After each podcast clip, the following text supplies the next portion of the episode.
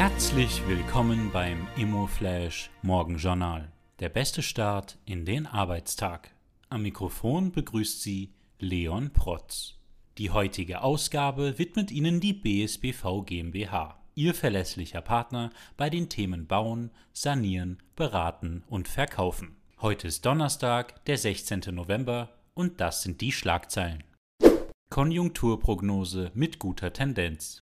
Die Europäische Kommission geht in ihrer Herbstprognose davon aus, dass das österreichische Bruttoinlandsprodukt heuer um 0,5 Prozent sinkt. 2024 soll es dann aber schon wieder um 1 Prozent steigen.